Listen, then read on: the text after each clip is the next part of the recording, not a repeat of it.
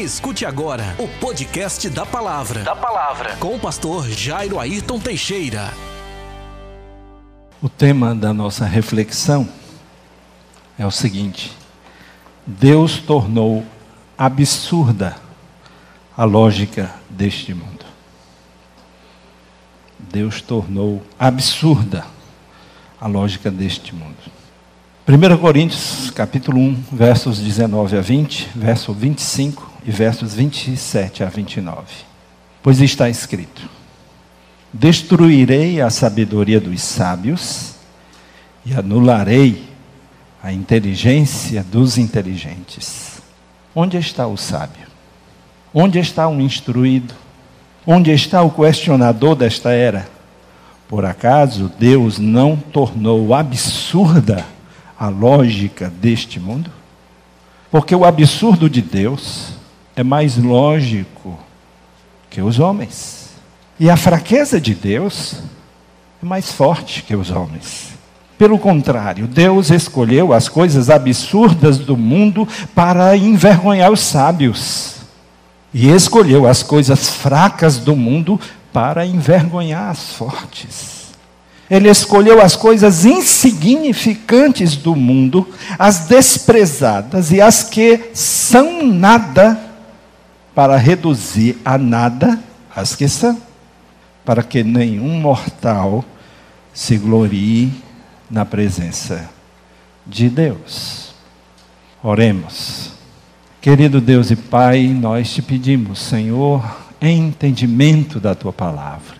Te pedimos que possamos compreender, Senhor, com clareza aquilo que Paulo quer nos comunicar, quer nos ensinar abre nosso coração para que tomemos posse de toda a tua palavra, de todas as verdades da tua palavra, para que sejamos libertos. Em nome de Jesus. Amém. Deus escolheu um casal de anciãos, cuja mulher estéril, para formar, para gerar através deles uma grande nação. Abraão e Sara, ele tinha 100 anos, ela tinha 90 anos, quando geraram seu filho, Isaac. Romanos capítulo 4, 18 a 20 diz: Abraão, ao contrário do que se podia esperar, creu com esperança, para que se tornasse pai de muitas nações, conforme o que lhe havia sido dito.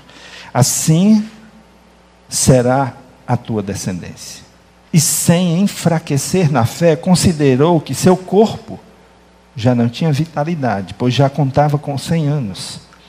E o ventre de Sara já não tinha vida. Contudo, diante da promessa de Deus, não vacilou em incredulidade, pelo contrário, foi fortalecido na fé, dando glória a Deus. Deus escolheu um homem fraco, manipulável, covarde mentiroso e desonesto para ser o pai de doze tribos de Israel, o seu povo escolhido. Jacó. Deus escolheu um homem genioso, sem domínio próprio, que tornou-se homicida, que tinha dificuldade para falar, para libertar o seu povo do Egito e conduzi-lo à terra prometida. Moisés. Deus decidiu derrubar as muralhas de uma cidade fortificada, Jericó, aos gritos. Josué e o povo de Israel rodearam e gritaram para que as muralhas da cidade viessem abaixo. Qual é a lógica nisso? Que loucura é essa, gente? Deus escolheu como libertador e juiz um homem que não acreditava em si mesmo, que se sentia menosprezado e pequeno demais para comandar um exército, mas com apenas 300 homens enfrentou um exército estimado em 150 mil soldados. Gideão. Deus escolheu dentre os filhos de Jessé o caçula, que era negligenciado pelo pai, desprezado pelos seus irmãos mais velhos, foi menosprezado pelo rei Saul, e foi ofendido pelo seu inimigo, o temido gigante Golias. Mas ele foi escolhido para ser o mais amado de todos os reis de Israel, Davi. 1 Samuel 16, 7. Porém, o Senhor disse a Samuel: Não atentes para a sua aparência, nem para a grandeza da sua estatura, porque o tenho rejeitado, porque o Senhor não vê como vê o homem, pois o homem vê o que está diante dos olhos, porém o Senhor olha para o coração. Samuel pensava que era o filho mais velho de Jessé, um menzarrão bonito, vistoso, forte. Deus escolheu duas estrangeiras, dentre elas uma prostituta estrangeira, para ser a ancestral do grande rei Davi e do Messias, Jesus. Raabe. Mateus capítulo 1, 5 e 6 diz assim: E Salmão gerou de Raabe a Boaz, e Boaz gerou de Ruth, a outra estrangeira, a Obed e Obed gerou a Jessé, e Jessé gerou ao rei Davi, e o rei Davi gerou Salomão, da que foi mulher de Urias.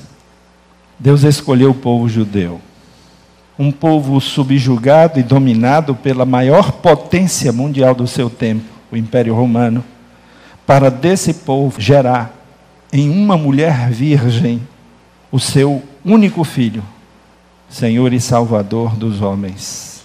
O Messias nasceu numa família muito pobre, sem nenhuma influência na sua sociedade. O deixou nascer num curral sujo, fedido, cheio de moscas e mosquitos. Quem já foi a um curral sabe como é. E quando finalmente ele entrou em Jerusalém, sendo aclamado pelo povo, o fez montado em um jumentinho, não num alazão e para que ele se tornasse o rei de um governo eterno, teve de morrer de forma injusta e impiedosa, debaixo de muita dor e sofrimento. Jesus. Lucas capítulo 2, versos 11 e 12 diz assim: É que hoje, na cidade de Davi, vos nasceu o Salvador, que é Cristo, o Senhor. E este será o sinal para vós achareis um menino envolto em panos, deitado em uma manjedoura. Porque Deus escolhe as coisas fracas, sem valor, desprezíveis. E as pessoas desprezadas, pobres e sem influências deste mundo. Por que, que Deus faz isso? Porque Deus escolhe as, as coisas e as pessoas menos prováveis coisas e pessoas que racionalmente ninguém escolheria.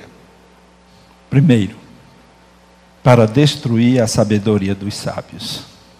Para destruir a sabedoria dos sábios. Isso não faz o menor sentido. Segundo, para confundir as coisas fortes. O próprio profeta Samuel ficou diante do filho de Jessé, o mais vistoso, o mais forte, o mais alto, o mais machão. E Deus disse: não é esse. E pegou o pivete da casa, que nem dentro de casa estava, que o pai tinha esquecido. Foi o profeta quem perguntou, porque o Senhor não confirmou nenhum dos seis. E o Senhor está dizendo: eu fui um filho dessa casa. Não tem mais nenhum filho, não. Ah, tem. Agora que eu lembrei, tem. O pivete. O ruivinho. Está cuidando das cabras. Para confundir as fortes.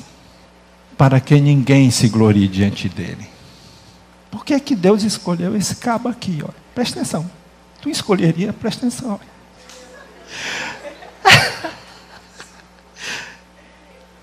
Ele escolheria esse aqui?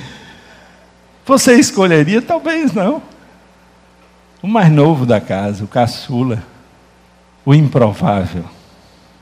Por que, que Deus faz isso? Só Ele sabe. Para que ninguém se glorie diante dele. Eu não tenho do que me gloriar. O pastor Gilmar não tem do que se gloriar. Cabe a Deus. Não é mérito meu, não é mérito dele, não é mérito seu. É por causa de Deus e para a glória de Deus. Repetindo 1 Coríntios capítulo 1. Porque está escrito: Destruirei a sabedoria dos sábios, porque não faz o menor sentido nenhuma dessas coisas que eu falei e aniquilarei a inteligência dos inteligentes. Onde está o sábio? Onde está o escriba? Onde está o inquiridor deste século? Porventura não tornou Deus louca a sabedoria deste mundo? Porque a loucura de Deus é mais sábia do que os homens. E a fraqueza de Deus é mais forte do que os homens. Porque, vede, irmãos, a vossa vocação que não são muitos os sábios segundo a carne, nem muitos os poderosos, nem muitos os nobres que chamados, que são chamados.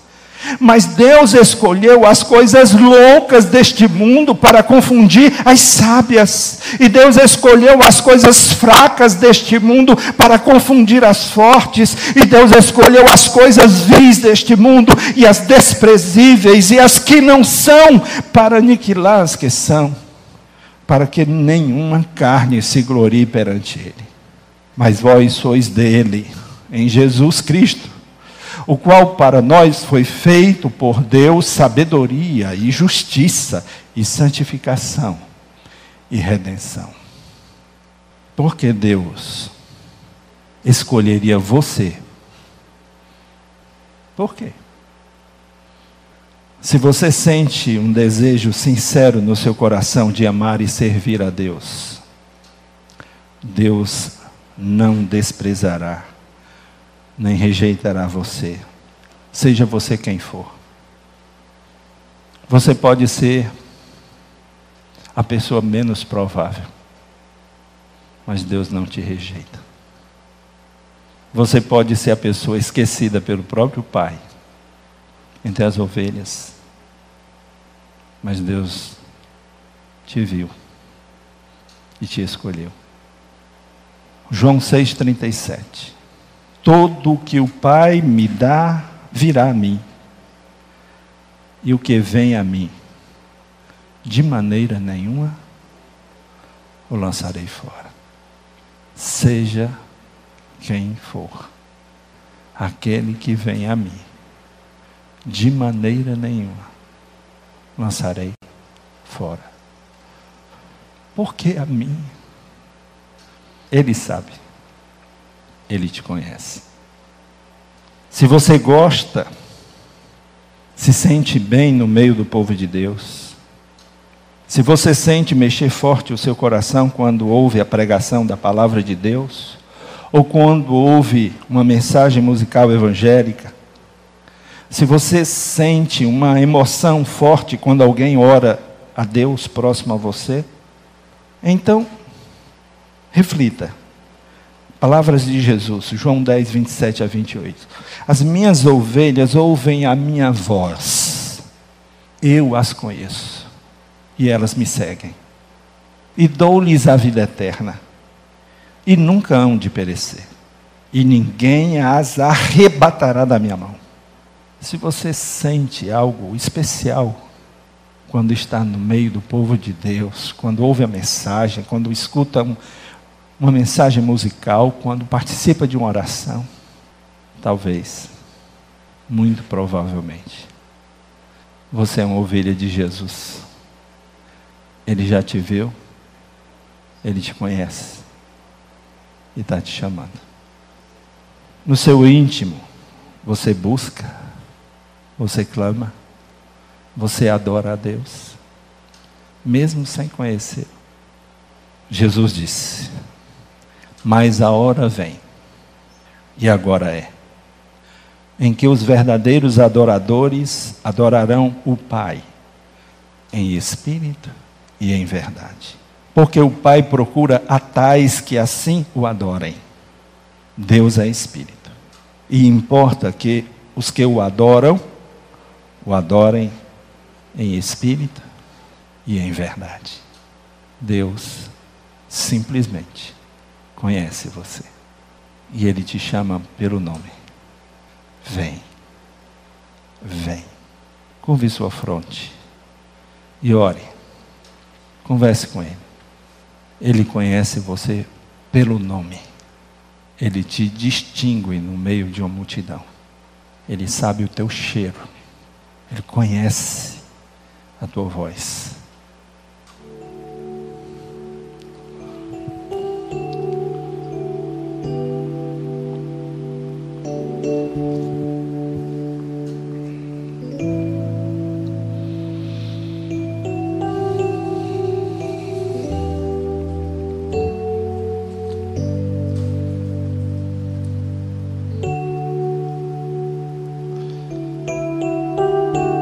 Senhor, nós te agradecemos, porque é através da loucura da pregação que o Senhor decidiu salvar aqueles a quem o Senhor conhece, aqueles que o estão buscando no Espírito e verdadeiramente. E Pai, se hoje à noite nós temos aqui alguém que está te buscando, que está te clamando, que está chamando pelo nome, ainda que sem te conhecer.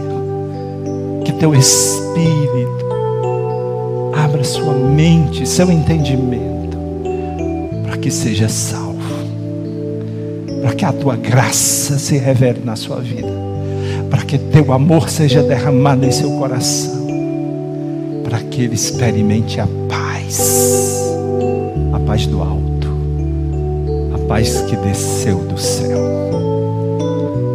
Em nome de Jesus. A igreja continua orando. Há alguém hoje aqui para Jesus. Alguém que ouvindo a palavra deseja publicamente confessar Jesus como seu Salvador. Deseja dizer: Eu quero Jesus. Eu busco. Eu procuro é o desejo. Ele me achou. Ele me conhece. Há entre nós alguém que hoje deseja publicamente confessar Jesus como seu Salvador. Alguém a quem ele falou ao coração. Alguém que cede lugar à sua palavra hoje à noite. Alguém entre nós tem alguém afastado do Evangelho, afastado da igreja, afastado da comunhão, que hoje deseja publicamente se reconciliar com o Senhor e com a igreja? Há entre nós alguém que deseja hoje experimentar de novo a alegria da salvação que lhe foi roubada lá no mundo, mas que hoje brota de novo no seu coração. Há entre nós alguém? Você que está em casa, que ouviu essa palavra, não endureça o seu coração. Onde você estiver, convide Jesus para entrar no seu coração. Ele te conhece pelo nome, ele conhece até o teu cheiro, ele conhece a tua voz, ele sabe quando você o busca. Então hoje, entrega a Jesus.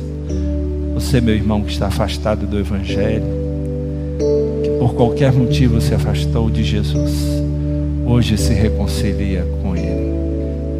Hoje, devolve a tua vida para Ele. Faz isso. Faz isso. Vamos orar.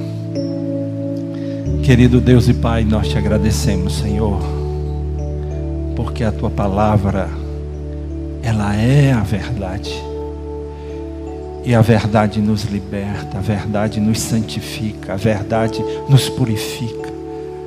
A verdade nos ajuda a tomar decisões certas. Ó oh Deus, em nome de Jesus, abençoa a tua igreja, abençoa teu povo. Fortalece a fé de cada um que nós experimentamos abundantemente o teu amor em nossas vidas.